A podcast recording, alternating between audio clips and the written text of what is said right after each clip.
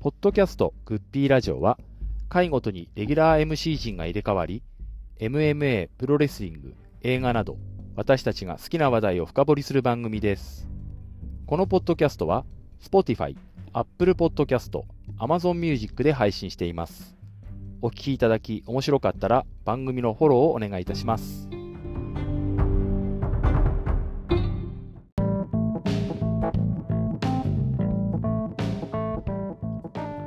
はい、えー、ポッドキャストグッピーラジオ2024年第1弾でございます。えー、お聞きの皆様、新年明けましておめでとうございます。本年もよろしくお願いいたします。第1弾は12月31日、昨年の大晦日、えー国立代々木競技場第二体育館で行われました全日本プロレスなんとかマニアックスっていうタイトルですよね。なんとか体育 AJPW マニアックス。まあ、マニアックスでつくときはあまりいいことがないと誰かが言ってたような気がするんですけども、ええーえーに関して、えーからあー1月2日、1月3日、まあ、この年末年始の全日本プロレスをまずはあー振り返りたいと思います。えーっと、抜けたのかな？誰か。ちょっとお待ちくださいね。あ、すいません。ああ、エヴァさんが来ましたね。。ああ、はい。えーっと、間に合いましたね。では、あー新年一発目は、あの本日の出場者は、ユタさん、エヴァさん、ゴゴさん、いつものメンバープラス、えー特別新春ゲスト、ささやきおかみさんと、5人で、えー本日えー開催したいと思いますので、皆様よろしくお願いいたします。よろしくお願いしま。ますしておめでとうございます。あけましておめでとうございますお願いします。本年もよろしくお願いいたします。そして、あの一番最初に何と言っても申し上げなければならないのは、あーまず北陸地方で大変な地震がありまして、えーまだ被災して避難所にいらっしゃる方もいらっしゃるかもしれませんが、あーそんな方に少しでも笑いと怒りとおーいろんな感情をお届けできればと思っており、怒りを届けていいのかどうかわかりませんが。哀楽ですよね。えーですけども、まず、うと、午後さんも無事ということで何よりでございました。あ、よかったです。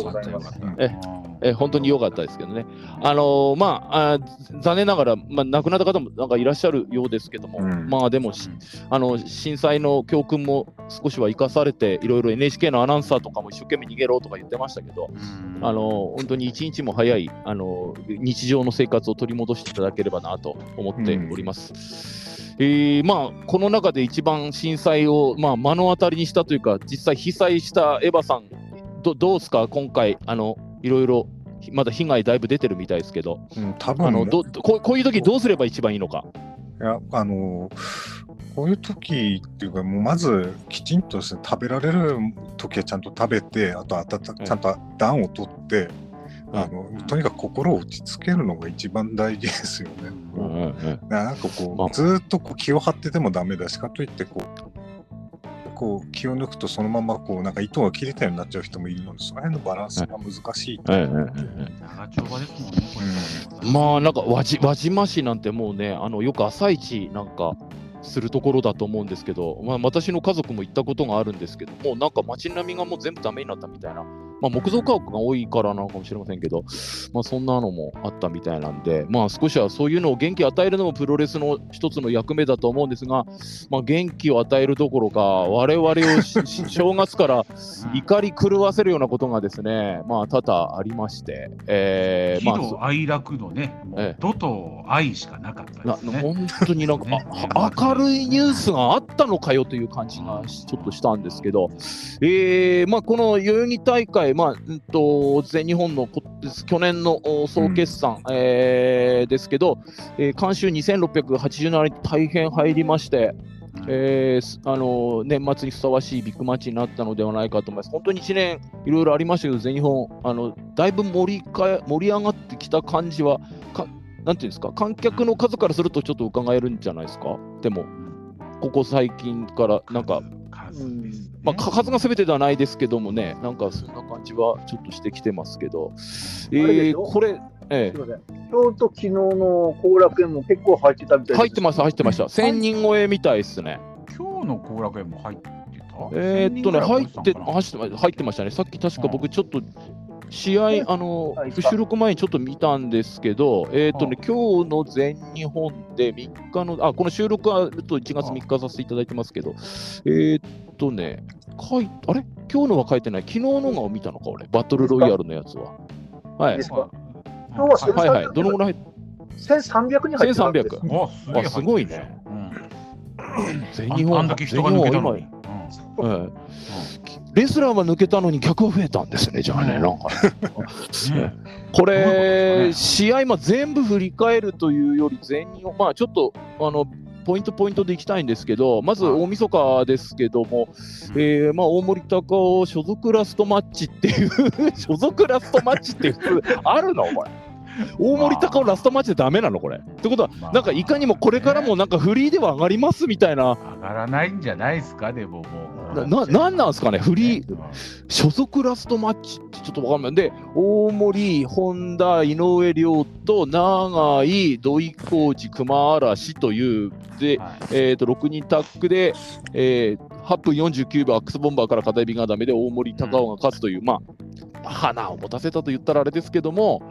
まあ、そんな試合で、その後、まあ、対談することは事前に発表されておりましたので、えーまあ、挨拶をしたということだったんですけど、あのですね、僕、土井浩二とあ熊嵐って、あの土井熊っていつもユタさんがおっしゃってたと思うんですけど、ええまあ、ちゃんと見たの、うん、多分初めてだと思うんですけど、はい。あれですね、もういかにもプロレスラーっていういい体つきしてるんですね。太い体して、はいあのーまあいい試合はするしますうん、うんよ。、あのーこう街を歩いててもな、なんて言うんでしょう、うんこう何のスポーツ選手かって言ったら絶対誰が見てもあれプロレスラーだよねって分かるような体してる人っていうあの。のー風貌からしてね。あのであの熊嵐なんかの要するに腹が出てるあんこ体型なんだけども、その出てる腹が張ってるんですよ。はいはいはい。うん。すあの相撲取りじゃない体ですよね。そうそうそうそう、あの昔ながらのプロレスラーのマサ斎藤のお腹みたいああにね、ああああ。あのああシックスパックじゃないんだけど、パンパンに張ってる、あなんか明らかに常人には見えない腹をしている、うん腹回りをしている。あ、すげえ鍛えてんだろうなっていう、うんうんっていう体型ですよね。なんかなんか、うん、試合内容よりもそのあの二人の体つきを見てああこのこの人たちかと思ってああいい体してんだって思ってたらあとあっという間に終わっちゃったっていう。まあしまあまあ、もうね、ええあれは鼻向け試合みたいなもんだったっすからね。でうんあのーこれあれなんですか？午後午後さんあのー大森隆夫の去就って決まってんですか？どうなるとか。かまだ何も言ってないですよね。あまだ何もこう言ってない。のところは、うん、何も出てない。はいああそうなんですね。ままあ、あの、ちょっと、うん僕なんかからすると、やっぱり、あの、高山と一緒にノーフィアをやってたっていう印象がものすごく強いっていうか、まあ、そまあ、その後のもういろいろ活躍はしてたとは思いますけど、まあ、どうするのか。あの、あれなんですよね。まあ、後ほどお話ししようと思ってましたけど、あの、剣音の曽谷がやったんで、曽谷があのセコンドとか来来たりするのかなとか、ちょっと、ちょ、ちょ、ちょっと思ってたんですよ。あー。はいはいはいあきょあ去年のねうん去年のジェイクの例があったんで、えーもしかしてノアとかっていう気もしてたけど、まあ、そんな流れはなくて、うまく使うなら DDT とかなんでしょうね。やっぱりそっちなんですか吉ね。達も言っちゃったけど、うん。なんか秋山もいるし、うん。なんかああいうベテランとかも今うまくそういうふうにあの使うんだったら DDT が使えそうな気がする。まああのねま、まだまだやれると思うんで、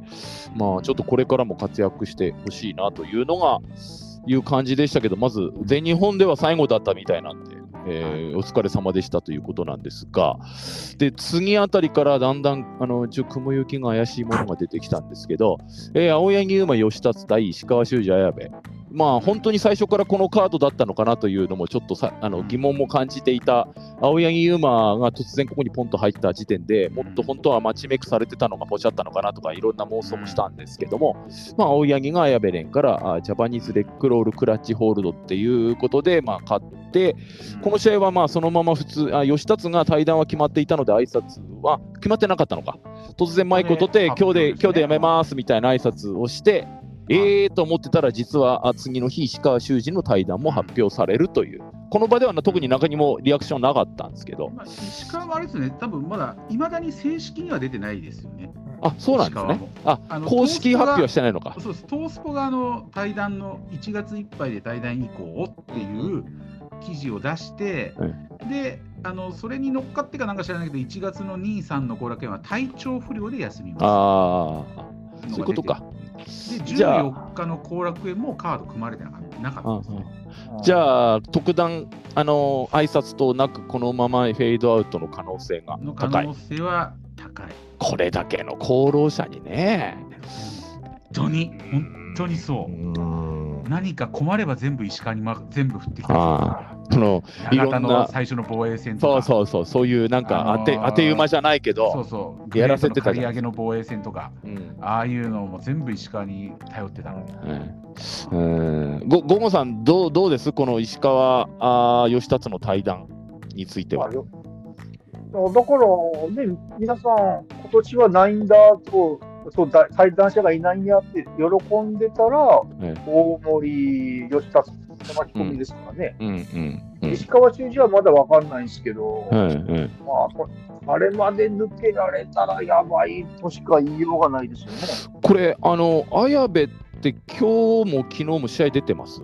出てますよ。出てああじゃあまああ。まあ全日ででもなんかジャストタップアウトの方が対談するんですよね対談した。とか。なんかああだから全日本入団するのかなってもうポジティブに考えてたんですけど。うん。入そう団思ってましたまではそういう感じでもない。ではないでしょうけど、やっぱりあの石川修司の配置配置で幅を広げるとは思ってましたよね。うん、だから石その肝心なその相棒の石川が対談しちゃうんで、こん今後、綾部がどうなっちゃうのかなっていうのをちょっと。だから綾部もなんかあの正月高のツイートで、あの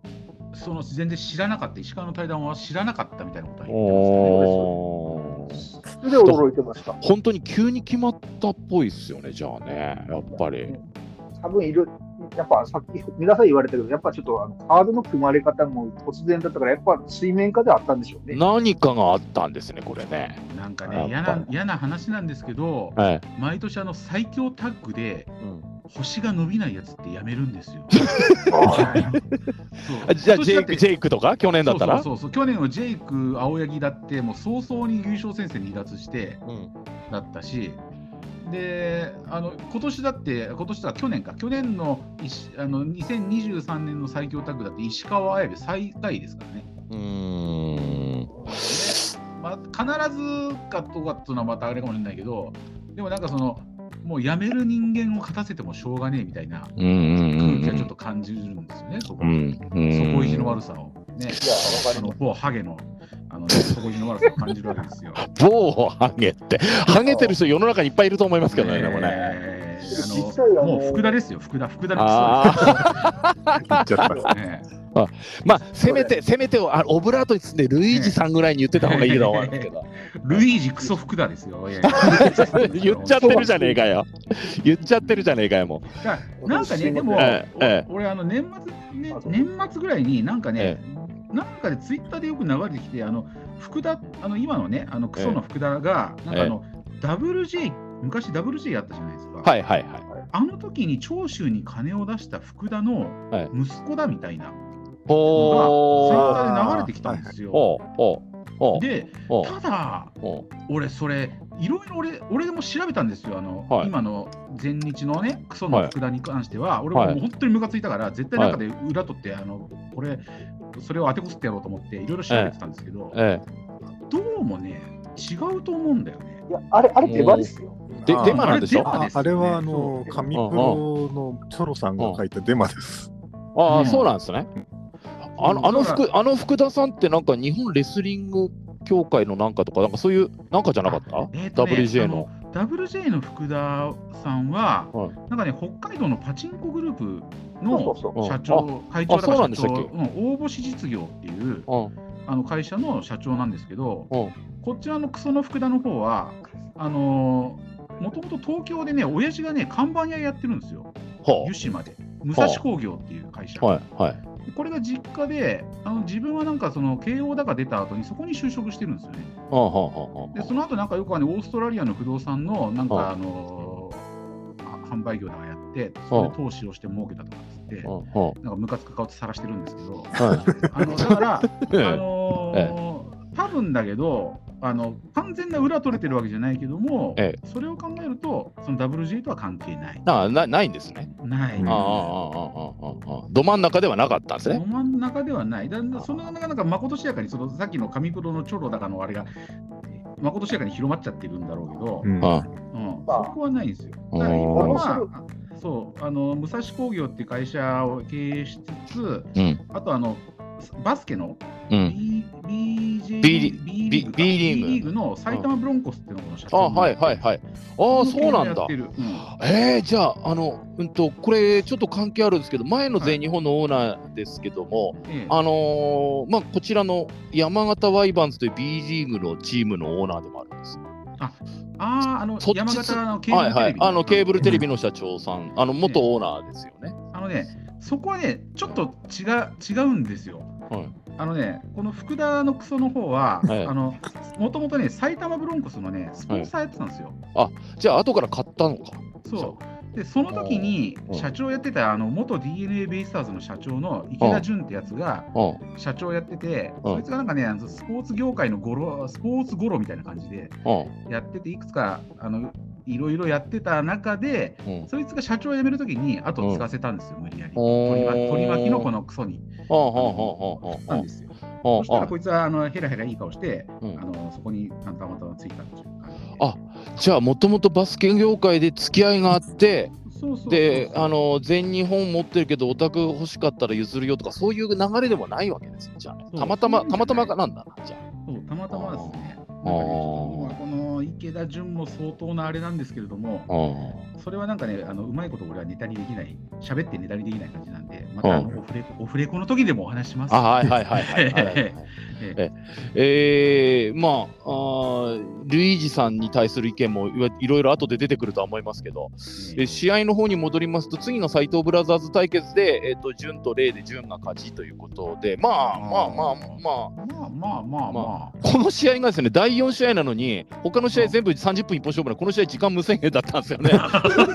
これがよくわかんないと。なんでこの試合がメインでもねえのに第4試合でなんでシングルマッチで組まれててしかも時間無制限でこの試合が2時間やったらどうすどうしてたんだよっていう話なんですけど。ねそしたらあの急遽あのねあの大番ですの年末特番で中継すればよかったですよ。そこは これこれななんだったんですかね？これななんでこの試合的に時間無制限だったのかちょっとよくわかんない。新新人王決定戦っていう。このこのねいいいいですね、新新人王って、まあ、あの今年の新人賞って誰ん？誰だったんでしたっけ？とサイドブラザーズ。がだったかはら、2人のどっちがい本当の新人王か決めようぜってことだったってことですよね。ででも思ったより良かったですよ。ああ、試合は、うん、俺も良かったなんか、うん、あのゴツゴツどんどんで終わりかなと思ったら、急に最後の方で潤がレイをビンタし始めたじゃない急にごつめのビンタ入れてごつめのビンタ返したあたりがは、え。なんかちょっと、ああ、なんかいいなと思います。う んガチ兄弟喧嘩だったんですかな、あそこだけはな。んか。そうそうそう。何かがあったのかなってちょっとなんかあったんすかね。うん。ほん俺が勝つはずだろうとかって、なんか揉めたとか、なんか だ何かあったとそう終わった後レイの顔ちょっと腫れてんじゃんというあので、あいうの見てなんかね、ああ、なんかよかった。なんか試合終わった後もちょっと終わって直後はギクシャクしてましたよね。うそうなんか最終的には仲良く帰ってたんですけど。ええあのーああれで、ええ、エヴァさん、この様子はもしかするとオーバーンデスの方で放送されるかもしいれない。や、あのーはい多分年末のオーバンデスの特番で、2時間こう斎藤ブラザーズが出ずっぱりだったんですよ。おーで、おそこのコーナーでほら、タクシー飯でこうご飯食べに行くじゃないですか。その時に、こう、はい。えっと、弟、えっと、例の方うん。の、あの、お女性の好みがちょっとばらされてしまって、はこうなんかちょっと兄弟芯のある喧嘩っぽくな女ったんですよ性がみたいな。うんきっとその恨みなんじゃないかっていう。いロローカルの情報番組でこの2人の戦いの振りがもうすでに作られてたんですそうよね。そうそうアングルが。あれですね、はあなんか東北地方限定で女関係をばらす、そしてエヴァさんが絡むっていうのがなんか密すごい接に絡んでますね。なんかすごい、す助ごいね。け みたいな感じがしますね。なんかそここ。だから、あれなわけねくぐるかもしれないです。この2人の戦いのおシーンを知りたければ、もう宮城県ですに暮らすしかないみたいな感じですよね、もうね。もうオーバーンデスを。YouTube どころじゃないですよ。はいオーバーンデスを見ないとこの2人の絡みや本当のシーンは分からないっていう、この、なんていうんですか、あの、ディズニープラスを契約しないと MCU の映画がよく分からないみたいな。マーベルズが楽しめないみたいな感じになってますね。すごいよ。オーバーンデスがものすごいプロレス界の鍵を握ってるってことになりますよね、本当にね。すごいですよ。もうなんか青青葉城とかの広場に特設リングとかす作ってやってもらいたいですごいよ、な、これ、本当に。えー、もうだからね、今年はぜひ宮城、あの前はほら、角田大会だったじゃないですか。あのはいはいはい。だからこの仙台大会をちゃんとやってもらわないこと、おーあのゼビオアリーナとかね、そういうとこでビッグマッチしてほしいですよね。うん。でもなんかそういうこともでできない雰囲気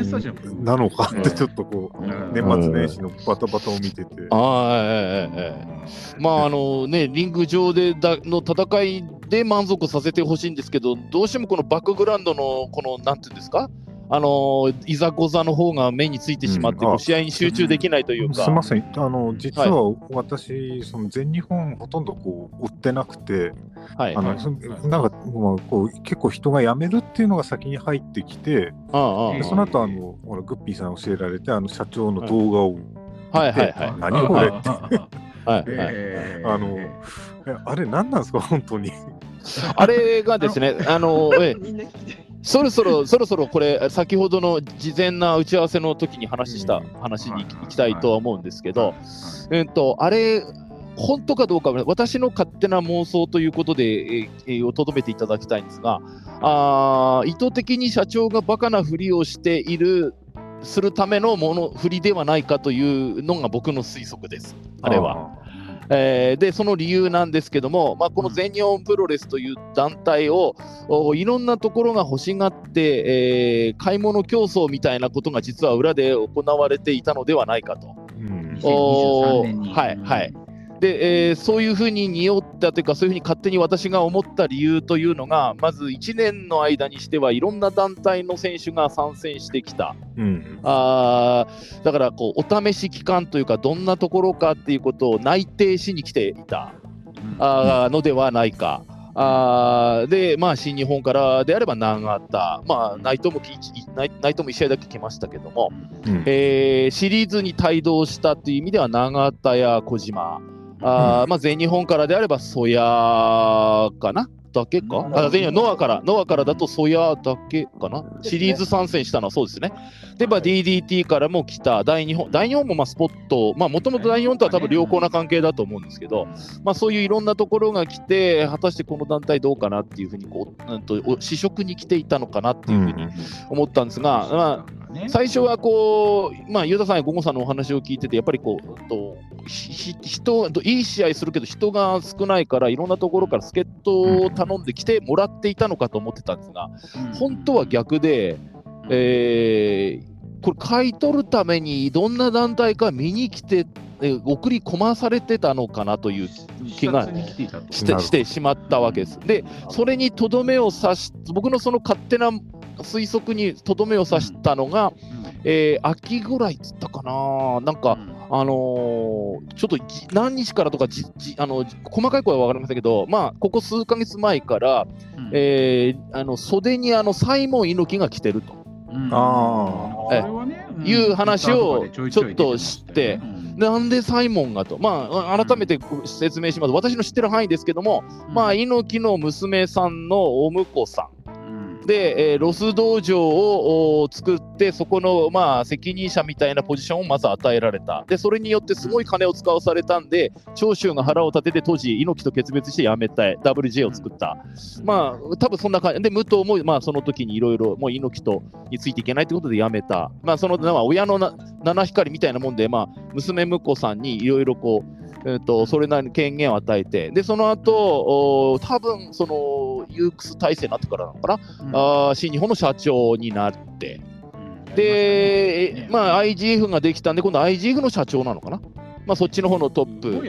やってましたね。で、そういう流れで、まあ、あーまあ、いずれにしても、まあ、猪木の、まあ、利権で食ってたと言ったら失礼かもしれませんけど、まあ、そういうポジションだったんですが、それが、まあ、あちょいちょい全日本の試合に来てたと。で、なんでかなとかっていうふうに思ってた方も、まあ、現場で見てた人は思ってた人もいるんじゃないかと思うんですけど、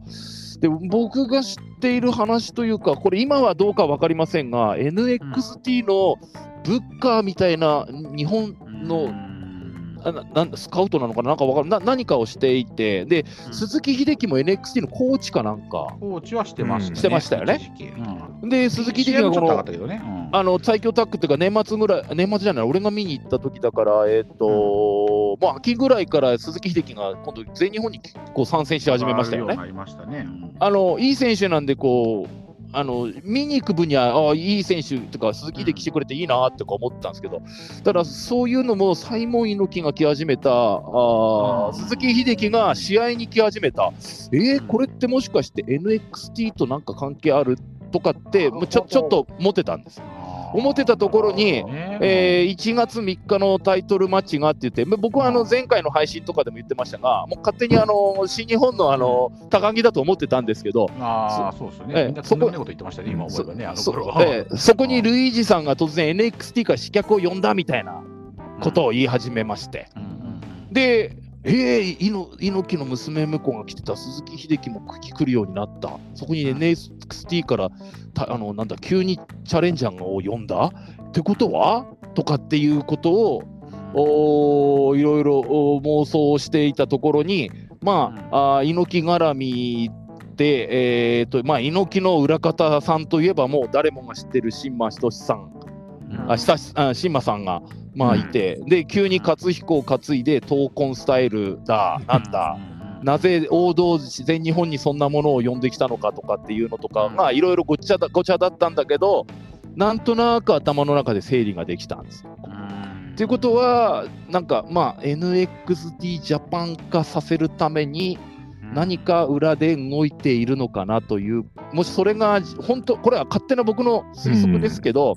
そこれがもし事実だとするとこれまであったいろんなちぐはぐな点だったものが線にななるなとかって。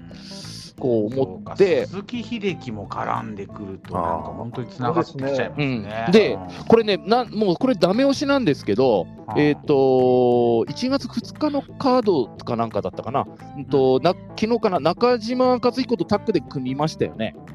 で公式のサイトのあのカードのところって普通、例えば、あのあれじゃないですか、田村ダンタ、エルラインダマンとかって、その選手の名前だけ書かれてるじゃないですか、普通は。で、鈴木秀樹の下に、かっこ NXT なんとかコーチとかって書かれたんです。肩書きが出たんです、急に。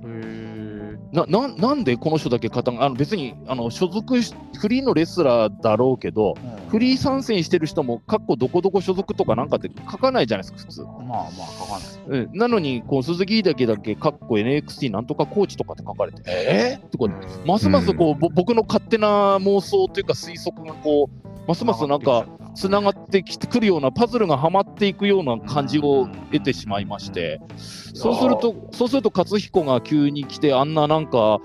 ね、十何年もやってるベテランに急に変な色つけ始めたり、新馬さんを急に連れてきたりするのも、なんかこう、合点がつくというか、はまってきたんです。勝彦の闘魂スタイルも日本向けじゃなくて海外向け、だ。だからこう、うんとまあ、で海外からすると、まあ、日本の団体でもまあ大きい選手が多いんで、まあ、アメリカでも需要があるんじゃないかっていうことで、向こうもまあいいかなって思ってるっていう可能性はあると思うんで、でそこで、これ、まあ、名前は全日本プロレスのままだとしても、まあ、実質 NXT ジャパンみたいなものになっていくための振りじゃないか。はいはいはい、すいません。どうぞどうぞ。某全日本レスラーが YouTube で、はい、遠隔になるかもしれない、そのそのことですかね。まあね、その全日本新時代って言ってるけど、ちょっと違った新時代に、想像してなかった新時代に行くように、水面下でいろいろあったのかな。ま全く乗りね取り込まれるみたいなね、うん。うん、なんかだって今日のその中島がチャーリー・レンプシャーに防衛した後のマイクでも、ええ、なんかその俺が今度は NXT に乗り込んでやるみたいなことを言ってたんですよね。なんじゃそりゃとは思ってはいたんだけど、その後なんか芦野がすぐ来たもんで、なんかうやむやにはなったんだけれども、うん、な何やるのまだっていう空気は感じたんですよ、確かに。だからこう、うん、あの4月になるとアメリカの方はこうよくレッスルマニアウィークとかってなんかあったりするでしょ？だそういうところに、その宮原とかそういうのをまあね、あの選手が出るとか。でもこのままだと全日本代表として輸出されるのが闘魂スタイルになるんですけど、そうそうそうそうです。あの あのなんかあのなんかいあのすぐすぐパソコンで印刷したゴシック体みたいな背中のロゴね。そうそうそうそうあのあのあれ帝国帝国ホテルの持ち帰り用のバスローブらしいですよ、あれ。スヌーピーの。ね、なななななんなんですかあれあの安っぽさ。そうあれな、なんなのあれと思って。はだから俺言ったんですよ。だからあれ、あの、後楽園ホールの売店で売りゃいいのにっつって、あれ、だから、あの、いっぱいバスローブかけといて、で、後ろにアイロンでなんか好きな文字、あの、貼りますみたいな感じで、い。はあのやれば、と、闘魂スタイルだとかね、あの、闘魂スタイルだとか何でも好きなやつ貼れよっていうね。い。うんなんか、なんかこう、いろんな、こう、わからないクエスチョンだったものが、なんかこう、点だったものが、ぼ僕の頭の中では一つの線になって、あのこんなことを、ね、無責任に言ってて、結局何ヶ月か経ったら全然当たってない可能性もあるかもしれないんですけど、もしかして本当に春頃になって、そういう形になってたら、あー全部そういうことだったのねっていう話になるのかなと思うと、こう、整理できてるかなっていう。ちょっといいですか？はいはいはい。段階だけああどうぞ、ゴンさん。はい。当たっ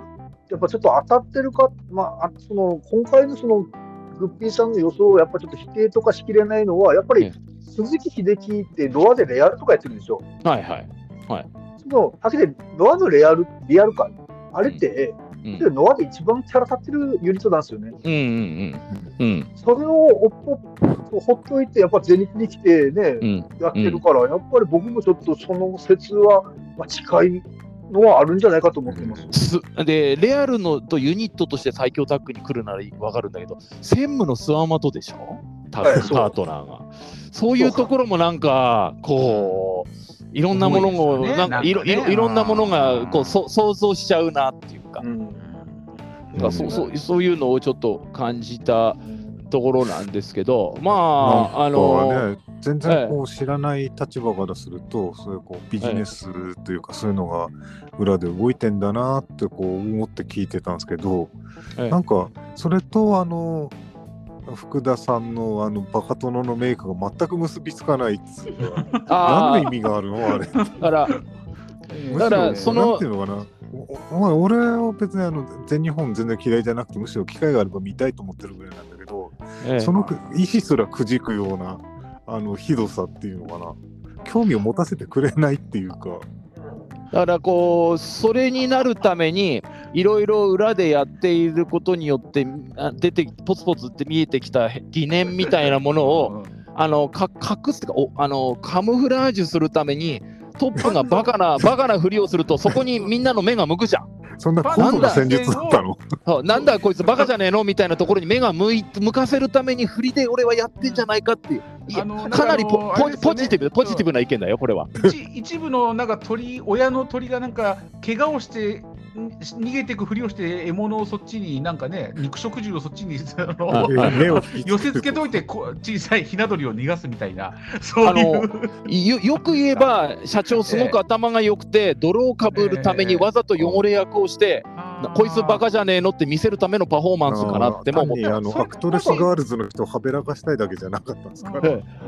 それもしそういう作戦だとしたら、あの俺みたいな単純なファンはもう殺意を抱くぐらいになってるんで 大成功です。ええ。でも大成功。そうそうそうそう。だから、ゆうたさんとかゴンさんみたいな熱心な全日本ファンが、こいつバカじゃ何をこの大変な時、まあ僕も思いますよ、もちろん。あの、ベテランが対談するっていう時にあんなことして何を考えてるんだと、長い間ありがとうございましたと、まず言うのが当たり前だろうがって思うんだけど、はい。わざとああいうことをしししているとしか考えられなかだからほらったんですよ。だから昔からの新日ファンとしてはあの、うん。ほらサイモン猪木がサングラスかけて「IMGM」とか言ったりとかはあはあはあ前社長があのリングにの上がらされた時とかあの時の暗黒時代をこう思い出させてなんか見てて背中がゾワゾワするんですよね。うんそれがまんまこっちで今再現されてる。あれの、だから、もうあの あの頃の新日本の、なんて、オマージュじゃねえかなみたいなね。だから、すみません、あれでしょ、今、黒幕のサイモンの季節でしょ、やっぱり。あえ僕は 僕はそう思ったんです。そのかか彼がちょいちょい来てたっていう話を知って、そこからこう起きたこととかをつなげていくと、もしかしてっていうと、おっしゃる通り、もうまあ裏でテングスで弾いてたのがサイモンだったのかなっていうと、まもうここの通りだとしたらあのつながっちゃうっていうだけのあ話なんの、アイです。アイアム GM ってあれ、実際受けたらしいですからね。そうなんですか？受けたかどうかわかんない。僕なんかあの時はなんか、こいつ娘と結婚しただけで、いなんか急に新日本で偉くなりやがってってしか思わなかったですけどね。なんかあれ受けたらしいですよ離婚してるしね、あれ。はいしかも別れたんでしょ、うんもうね。うん。なんか、猪木でもなんでもねえじゃん。あのね、このあのポッドキャストなんて公共の電波に流しておいて無責任なことは言えないんですけど、僕の勝手な妄想だということだけは、あのああのもちろん、ええ。あのこお断りしておいてのことではあるんですけど。否定するようなあれがないんですよね、何にもね。う。んいやでもね。実際来ちゃってるし。うん。だって、はいはい。あのちょっと、あの、なんすか、あの、類似に言いたいのは、えあのね、グエヴァさんみたいにタクシームして興味持った人をなんと追っ払うようなことすんねんとああああ、まあまあまあまあまあ、まあ、もちろん、もちろん、もちろんそうですよ。面白そうだから、試合だけ見たいよっていう感じですよね。ええええだから、今、いいチャンスなんですよ、本当に。はいあのねタクシー飯でブレイクして、あれをきっかけに全日本プロレス見に行こうっていう人だっていると思うんだけど、そこになんでこう水を差せのことをわざわざするのかなっていうと、ビジネス的にマイナスじゃないですか。でも、それをせざるを得ない何かがあるとすると、僕が言ったようなことなのかなと。はい、それで隠せる話なのって気がいやします。まあまあね ね。かか勝手なことば勝手な話ですけどね。ええもちろん。え去年の全日本って全部それなんですよね。あの全日新時代からも長かったでしょ？うん。とかそういうことばっかりやってるんですよ。だそそそうすると去年から起きてるなんだよこれっていうことってのが意外とこうだあそういうことだったのかなとかって思うとなんかこう納得納得するとかいいいいいいことじゃないけどなんか裏でいろいろあったんですかね。いじゃあ、新日本プロレスが全日本プロレスを子会社化する未来もあったかもしれない。ちうん可能性はあったかもしれないけど、まあ可能性はねうん意外と全日本の選手、ファンとか、この全日本の世界観からは意外とこう、脳を突きつけられたから、いや、ダメやっぱりダメかなとかいうもう嫌ですよ。おでもそれでそれそれで WWE なのかっていう気もしますけどね。ままあ、でもでも WWE は確かに何かの拠点を作りたいんだろうかなって気がしますけどうね。んいいですか、はいはい。僕僕はやっぱススワマンが岡田やないと田中氏に負けるよりはやっぱ WWE はありかなっていう気持ちもちょっとわかります。ぼ僕はあの選手のフィジカルとか見た目を見れば、やっぱりあっちのスタイルになった方が、あのあの全然、なんていうんですか、我々ただ見る側の人間からすると、別に悪い、マイナスなことばかりじゃないなと思うんですよ。うんあの逆にうん新日本と絡むよりは、試合を見る分には悪い、あのプラスかなって思います。そうたね今回もね、チャーリー・デンプシーは普通に負けましたからね。うんうんうんうんたただそれでやってることが株株を落としてるんですよ、自分らで。うんうんうんうん。だだからそれって、だからなんでこんなマイナスなことをわざわざしてるのっていうと、いいろんなことを考えてたら、こういうそういうことも裏であったのかなとかって思っちゃったっていう。そうそう、こと繰り返しになっちゃうけど、だから誰もクッピーさんのその妄想説を否定できないんですよ。ね。まああのわあれですよ、まあ、同じようなことを思ってる人だってもちろんいるかも、僕なんかよりもっと詳しい人なんて、ないねあの世のあのファンコアなファンなんてもっといろんなところ、細かいところ見てる方いっぱいいるだろうから、あれだけど、僕がこう聞い聞いたりした断片的な情報を僕の頭の中で勝手に組み立てると、そういうオチになるかなっていうか。僕もそう思います。やっぱ才能、才能が知らなかったんで、才能が見てるっていうのが。ね、新日本50年のいろんなずんどこも見てきた人間の一人なもんですから、まあまあまあまあそうするとこういろんなこうアンダーグラウンドなことも想像しちゃうわけですなんかこういろいろなことをね。客席とかにも気になっちゃいますねえだからほ、そううんねほだからこう誰がリングサイドにいるかとかっていうところ見ちゃうわけですよ。もうリングの戦いだけ見たいのに余計なところ見えちゃうっていうか。まあでもなんかどしろもう過渡期でもう完全にその、まあ、今回の俺大森やら石川やらっていうのを見て本当に思ったけどもうもうなんか本当にひょっとしたらうちの旦那は酒をやめてくれるかもしれないと思って見てたけれどもえもうどうも無理だなっていう。もうこれは無理だぞっていうのがもう本当にこの、まあ半年間ぐらいかな本当に、えあのあれですよね、せせっかくし新春スペシャルなんであのここの今の全日本プロレスとか、まあ、ここまでの話を聞いて、うんあの特別ゲストのささやきおかみさんはどういうふうに感じてらっしゃるかをちょっと聞いてみたいですよね。いいいかがですか、ささやきおかみさん。横で聞いてますけど、はいはい、どどうですかこの今の全日本プロレスとか、この去年1年間、いろんなことがあったとかっていう。とあのうちの多分うちの嫁サイモン猪木のことは全く知らないああああああのさっき私がちょっとなんちゃってプロフィールみたいな言った人です。だから、いアントニオ猪木の娘さんのお婿さんだった人、だった人か。うんうん。他人ですね。他人です、他人。千葉つながって。で、でロス上場っていう、あの今、新日本ストロングとかいろいろやってますけど、あの道場を作るときにいろいろ揉めたんです、新日本っていうのが。ほんで、徴収とかが起こっちゃって、その時あまあ、武藤もその頃ちょっと揉めてて、新日本出て、まあ、全日本に行って社長になったりとか、ちょ2000年ぐらいかな、それ、違う？あれ、エヴァさん、その頃だよね。うん、まあ大体、うん、そんぐらい。あと、橋本小川が終わってからの話だよね、あれは。そうそうそう。そうだね。うん。そういう、そういう時代があったんですよ、20年ぐらい前に。で、今、それをぶり返してるんです、なんか。うん私が新日を見始めたのって、ええちょっか変なネットにつなぐカードゲームやってたの知ってますか？うーんと、ネットにつなぐカードゲームって、そのユユークスでやってたんですか、それはう。です。カーああドを違うかな。カードを買って、うん。それでキャラを育ててってみたいなやつ。ほああったあの辺。から、う。うん。ちょっと小島が帰ってきた後ぐらいああ、うんと、最初、最初フリーで戻ってきた頃そうですよね。そうですね。G1 優勝したり。G1 優勝した頃。あとしばらくした後ぐらいに、その天山がやられてたところに助けに来ましたみたいな。うんうんうんうんうん。あちょっと後ぐらいだと思うんですよ。うんうんうんうん。そうすると、えーっと、何、誰がチャンピオンだったんだ、あの頃は？あれは多分ね、タナとかが。棚橋岡田が、が岡田が出てくるちょっと前ぐらいかな。レインメーカーショックの前。前、前ぐらいかな。うんうんうん。その頃に新日本に興味を持ったと。うんで、その、まあ、その前は WW でも見てたんですけど、はいはいはい。なので、その今の、うん、上手に言えないんですけど、ええだから全日を使ってええ WWE を日本に作る必要性があまりうんうんうんうん。思い当たらなくて、うんうん。してるんだなって思っちゃいますよね。そういうえーまあこのこのこの場で言ってる勝手な話だけで で言えばの話ですけどね、もちろんね。えええええええでもでもでもそこに新日はやっぱり規模がどんどん大きくなったから入れなかったんだなと。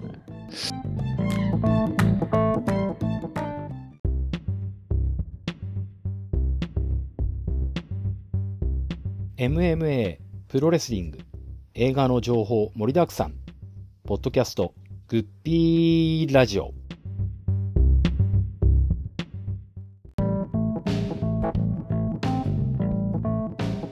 1月2日、3日と、まあ、あの選手の挨拶とかがあって、宮原が選手会長になったとかっていう話、あれ、今までの選手会長って誰だったんですか？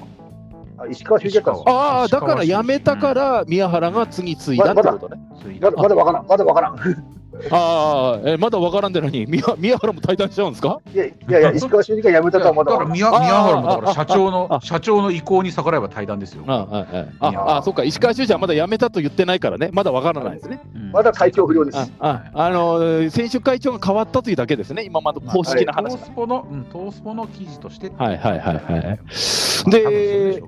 年を越して全日本の話題といえば、まあ、そのこの前の配信でもお話ししたアクトレスガールズというところと提供、業務提携して提携提供試合を1試合組まれて、これがアクトレスタイムという、うん。なんとかタッグマッチとかじゃなくて、アクトレスタイムっていう位置づけで、えーちょうどなんて試合の真ん中あたりで組まれたんですかね、この2日、3日と。半分のところしたねで、えー僕も今まで全然知らなかったんで、あの今日初めてあのはい。試合というのを見、試合っていうのかな、アクトレスタイムを見せていただいたんですけど、はい。まあ、普通にプロレスでしたね、でも。まあ、しょ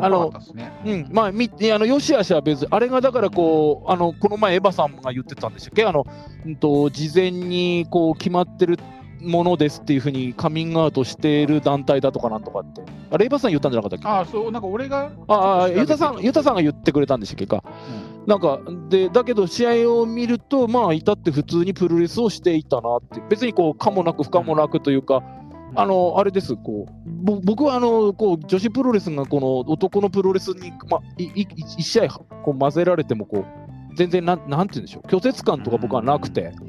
あの、別にこう、あれ多分ね、MMA なんかとっくにこう、女子の試合とか普通にあるから、ますもんね。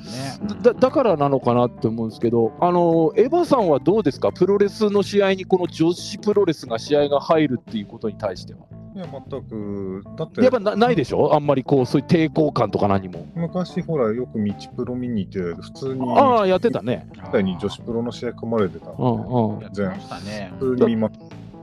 うん、た多分こううんだし、MMA とかでは普通だから、全然こうそんなにないんですけど、これ、むしろささやきおかみさんはどういうふうに感じてるか聞きたいですね、同じ女性として。このあくきつかった。あのそれはあのな内容がってこと？多分、はい。同じ女性だからなんですかね、まず衣装が安っぽい、そういうところやっぱり見でもそういうところにきあの気づくのがやっぱり女性視点だと思いますよ。はい、ドンキの浴衣みたいなのを。ドンキの浴衣。えそれすごいすはいはいはいはい。はい。で、えー何？みたいな、まあ、まあ、茶番だっていうのはまたまたお伺いしてたので、ええ。茶番じゃない、ごめんなさい、えーと台本ありき。あはいはいはいはいはい。台本があるっていうのは、はい。あのお伺いしてたんであれなんですけど、はい。まあのそもそもまず説明がないのが一番きつかったんですよね。ああそのこの試合は実はこうですからねとかって言ってないあっていうこと？うん、うんです。うんうん。って始まっちゃったんで、でうんうんうん。うん。そもそもこっちは見る気もないのに調べもしないじゃないですか。うんうんうんで試合もきつい、うん。内容もきつい、うん。急に男ばっかんって楽しかっころで、そん。なね、ちょっと田舎のコンパニオンみたいなのが踊 り田舎のコンパニオン？結構きつい。もうえぐいな。すごい。すごいですね。ドンキ。いや、これはでも、え私は女子村が好きなんですよ。はいはいはい。あのどどあのどこの団体とかご覧なスターダムとか？あでも、はい。スターダムはスターダムで確立されてるので、はいはい。もう、あ私は特に見ないですが、はいそこはなんか、えっ、ー、とね、これ、うーんとね、怒られるのかな？いやいやいいですよ銀座のクラブ。あスターダムは？はい。あぎ銀座のクラブっぽいんですねうんだけどアクトレスガールズは田舎のコンパニオンっぽかったの熱海州がし。あブ。もっとひどい。あーあのー全日本だとエボジョとかあるし、ノアだとなんか、ななんでしたっけ、あのーノアもたまにやりますよね、あのー女子。で、新日本だとスターダム提供試合なんてやったりするんですけど、あのそそういうのはどどういうふうに感じてます？こあし新日の1.4で、はい。スターダムが出始めたあたりから、うん。割と嫌いな、あ、嫌いって言ってごめんなさい、えっ、と、えう、ね、ああいなと思って見てたはあ、んですあのあの皆さんと一緒で、いその中に女子があるのに関しては、あ、はい、特にはあれなんです、WWE を見てたら、ああ、そうですよね。ありますよね。ああります、あります。そうただ日本って割とど、女子と男子が最近結構分かれてたじゃないですか、はいはい。しっかりと。うん、で、なんか女子がポコって入られると、うん、割と男のゴツゴツしたところにポコって入られると、うん。全部すごい安っぽく見えちゃうんですよね。うーん。はい、で、あまりにもスターダムが綺麗なので、うん、あの軽いっていうかね、うん。ジュニアの後にあーあのスーパージュニアのもっと軽い階級見せられてる、はあ、まあ特に全日本にぶち込まれれば、なおさら軽さは感じるでしょうね。それは確かに。トイレ休憩になっちゃいますよね。あであ、あ、いいです。これは新日本のことなんでいいんですけど。はいはいはい。まあなんかでもわかわかりますね、それは確かにね。トイレ休憩に使われちゃうっていう、うん確かにス。トレスの方は、その台本ありきっていうのは、うんうんほとんどの方が興味ないんで、ほとんどの方がそれを知らないと思うんですよ。ああ、はあ、はあ、はあ、はあ、はあ。しっかりとしたプロレスを見に来てるのに、その台本ありきを見せられるのって結構きついんですよ。うん、それね、あのささやきおかみさんのご意見ももっともだし、これ、僕の中での一つのクエスチョンでもあるんですけど、うんあの台本ありきですって言われると腹が立つけど、うんじゃあ、じゃあ本当にプロレスには台本ないのかっていうと、どうなんだっていう気もすると、なんかグレーじゃないですか、まず。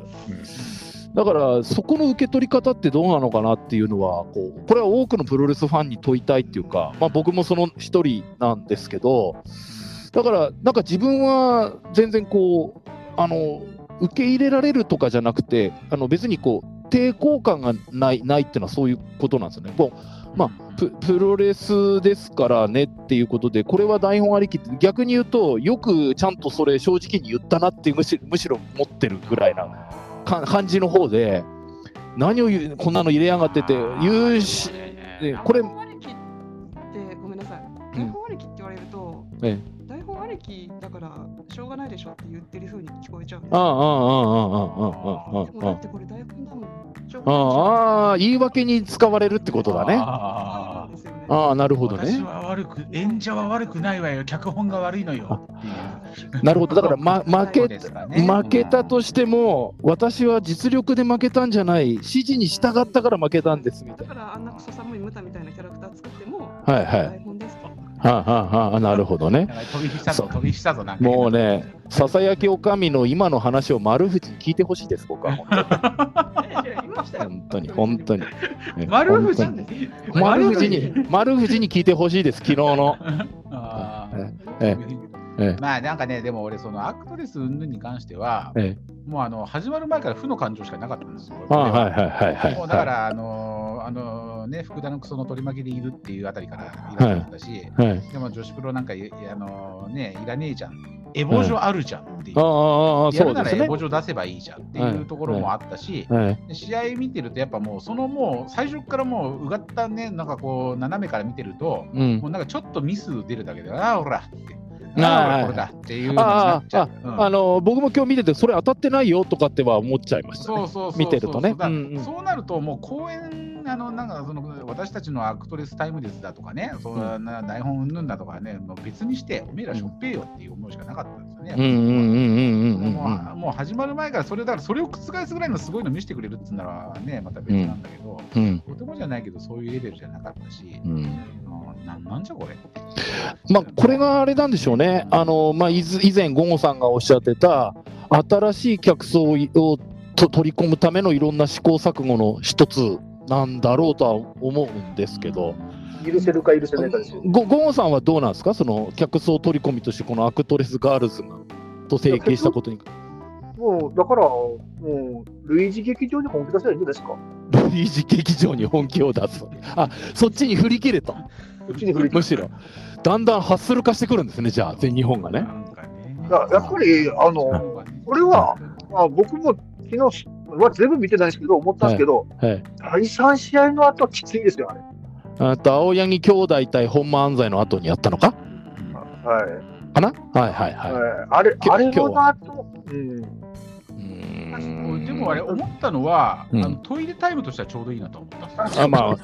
わわざとこれ真ん中に入れるのはそういう意味合いってこと？これ。俺もだから最初の鈴木みのるとかの後試合の後にこれ入れるのはひでえなと思ったんだけど、はい。休憩がないことを考えるとちょうどいい。あ。今回、この後楽園2連戦はそのうん初見、初めて見るのだったから、はいはい。なんかちょっとどんなもんかと思って見たけど、俺うんもしこれで次会場行った時に、うん。中真ん中にちょうどこれが入ったら、うんなんかすげえちょうどいいなと思いますよ。うん、トイレトイレ行ったり、売店行ったりとか。ああ、あの、いわゆる箸休めみたいな。なんて言うんだろう。トイレ行って、あの後楽園でレモンサワーか並んで買って、はい。であのちょっと携帯チェックして、はい。でそれからちょっとなんか肩とかほぐして帰ってくるぐらいでちょうど終わってるかなぐらいだと思えばちょうどいいかな。ああ、なるほどね。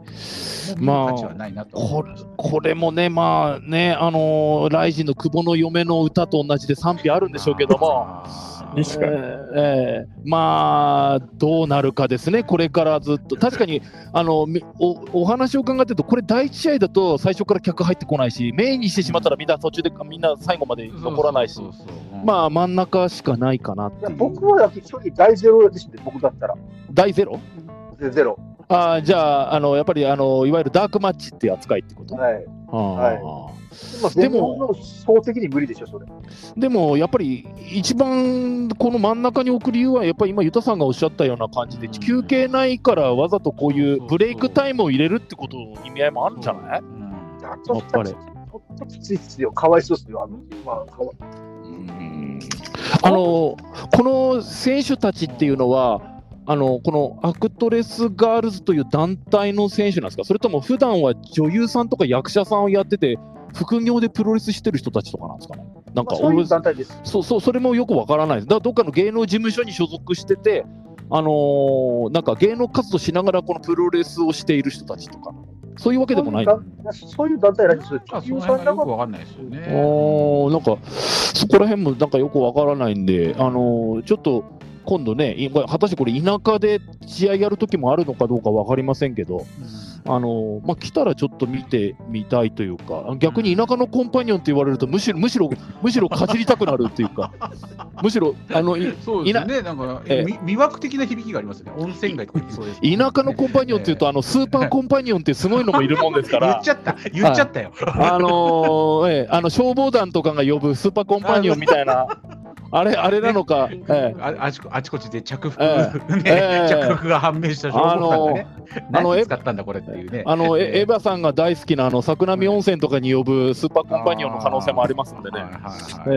ーこれちょっとあの見てみたい気もするんですけど、まあ昨日今日の試合の中では、まあ、あの試合はまあジュニアで田村段が防衛した、まあ、まあ防衛するだろうなと思ってましたけど、まあ、一番目玉はなんと言っても、あれでしょうね、勝彦とチャーリー・デンプシーっていう試合だったと思うんで、まあ、で勝彦が勝って NXT に行くぞとかって言った、でも芦野が出てきて、全日本プロレス投稿なんかいらねえんだみたいなことを言って、今日は終わったのかな？ですよね、大体そんな感じですけど、こうあの先ほどの話は抜きにして、どうなるんですか、これ、今後、勝彦時代がしばらく続くということなんですか、これあのこのまま。だからそうですよね。ねまあそもそもいきなり勝彦に三冠戦やられたのがまあまずしびっあのね、びっくりしたのはね、昨日前哨戦のタッグマッチがあったんですよ、このチャーリー・デンプシーの中島の、勝彦がデンプシーに負けてるんですよ、うん。僕、それ見てないんです、昨日ほんで、昨日の前哨戦は負けてて、あ勝彦って、だから全日本に来て初めて負けたんだと思って、そうですそうですね。ええでまますます今日勝つんだろうなと思ったんです、だから。まあまあ、あええええその通りでしたけど、えええあのチャーリー・デンプシー自体はいいレスラーでしたよ。んうんええうんこれあれですよね見たいなとは思ったけど、前、新日本に来てたレスラーの息子なんですね。あのリーガル、えーローロード・スティーブン・リーガルの。スティーブン、ええあのー橋本とやりましたね。やりました、やりました。ああ、はいはいはい。じゃあ、じゃあ、なんとなくやりました。ええなんとなく分かった。垂直落下式 DDT をしれっとはい返はいはいしてしまったはいはいはいはいはいはいはいはい。いいんだ、返してっていう。あなんまった人ですね。の息子で、え NXT の選手なんですね。だまあ、今後、だから NXT 絡みになっていくのか、でも竹下幸之助も来る、でも芦野が挑戦表明した、もうますますカオスになってきた全日本ですけど。これあの、はデンプシー絡みで俺ちょっとメモが残しているのが、はい。あの大晦日、はい。大晦日の試合で、はい。あのデンプシー安西対藤波レオナ、はいはいはいはい。レオナが腕折られそうになってるところを藤波が助けに行くっていう、なんか またただ単になんか脇固めがなんかに入ってるのを藤波がカットしに入ったんですけど、あのー。息子が、息子が腕を折られそうになってるところを藤波が助けに行くって映像がなんか面白くて、なんか俺そ、それを見ながらゲラゲラ笑っていたっなんかねえ、あのドラゴンも、まあ、今までの実績、あのまあ、猪木の、まあ、愛弟子として活躍してきた姿を僕や岩さんは何十年も見てきましたけど、ええええええ。きあの大晦日のタッグマッチを見て思ったのはですね、あのはいもう怪我させられないんで、みんな気を使わなくちゃいけなくて、むしろドね。なんかドラゴンとやるのが一番疲れるんじゃないかなと思いましたよ。ああ、だからか。だ初めてく70になるかならないかでしょ？70なりました、なりました、この間。だって、ゴンさん、あの縁の顔を思いっきり勝彦蹴れます？だって。いや、そうだ、じゃあ僕が言いたいのは、はいだだから、いや、あの試合が一番、ちょっと、正直面白くなくて、えうんもう寝落ちしそうになったんですよ。え、会場で寝落ちってどういうことですか、それ？はい。いや、でも、あれですよ、初めて来る外国人の相手をするのが、70の藤波ってどういうことだと思って、しかしかも、決して上手じゃない息子とタッグってね。そうそうそうそう。きついと、安西とかすごい気使ったと思いますよ、なんか。いやーね、でも大事ですよね、あの超ベテランとやるのはね。まあ、経験値、うん、経験値的にはいい。いことなんですけど、だからチャーリー・デンプシーがあんまり評判良かったでしょ、今日の試合とか。はい、大晦日だと、やっぱり正直分かんなかった。やっぱりあの、セミの、あの、うんデイビー・ボーイ・スミス時代のがあった時よく感じたんですよ。まあまあまあまあまけど、今のお二人の話聞いて、それはそうやわな。相相相相手の問題ですよ、だからその本相手うん本人のレスラーとしてのポテンシャルじゃなくて、相相手がどういう気遣いをするかですよ。わけのわからない外国人に息子が腕が折られそうだから助けに入るっていうあの本当にね。しかもそこをさらにカットされるっていうもうなんかねそれだけで俺は面白かったですね。はやっぱ悪いけど、やっぱ見た目がやっぱり年の割にはコンディションがいいって印象になるんで、はやっぱちょっと、70の体ではなかったですね。いやはいいね、あのベイダーとやってね、腰悪くしてとか、大怪我もしたけど、まあ、未だに現役でいる、長州だって、武藤だってもう今いないのに、まだ現役でいるってこと自体がすごいんですけど、やるやる方は大変だと思いますよ。あのあの、チャーリー・ねデープシで謝りたい。ええ謝りたい。大仁田みたいなだったら、ごまかし聞くわけですよ、ドーンとかバーンとかやればいいから、まだごまかし聞けますけど、うん藤波だとそういうわけにもいかないですからね。はあ本当は大仁田は今、藤波に今度はターゲットを。大変ですねいいあんいい塩梅だなと思いますけど、なんかね、今。い、いや、やっぱ藤藤と藤対ドラゴンでしょ、でも、やるなあら。みたいドラな。ゴンうんそれならまあ面白いかな。結果云々じゃなくて、やっぱりそのノスタルジーで、かつね、実現してなかったカードだと思うから、やっぱりね、ライオンと王道をこうね、だね知る者同士、側はい。近対決みたいなもんそうそうそううです、そうそういう意味ではやっぱり、吹き弟子でね。うん。あのだからな、なんか縁との出場権をかけるバトルロイヤルにドラゴンを出してあねこに藤波いても面白いはですね。い、であのみんなが気を使って藤波に勝たせて、どうぞ淵さんとやってくださいという流れの方が、なんかこう、感情移入できますけどね、ね。まあまあ、藤波ならなんか誰に勝ってもおかしくないですからね。はいはいはいグラグランドコブラとか火を吹いてね。本当に。あの丸め込みとかで勝ちますから。そう、そうそうそう。えまあ、ちょっとみんな気を使ったんじゃないかなっていう、このドラゴンの参戦だったわけなんですけど、これ、あれですね、あのこのままの流れで、